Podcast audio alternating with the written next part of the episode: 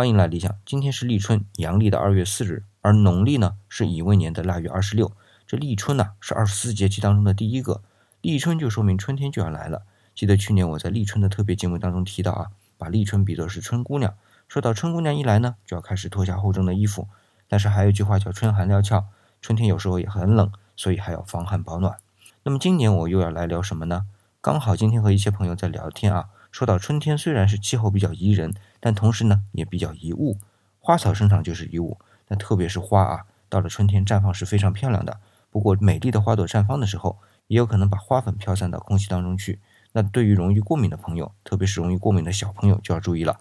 这个时候呢，出门要戴上口罩，回到家里除了洗手之外，还要用温水洗脸，这样就可以尽可能的减少花粉对于呼吸道的感染或者面部皮肤的刺激。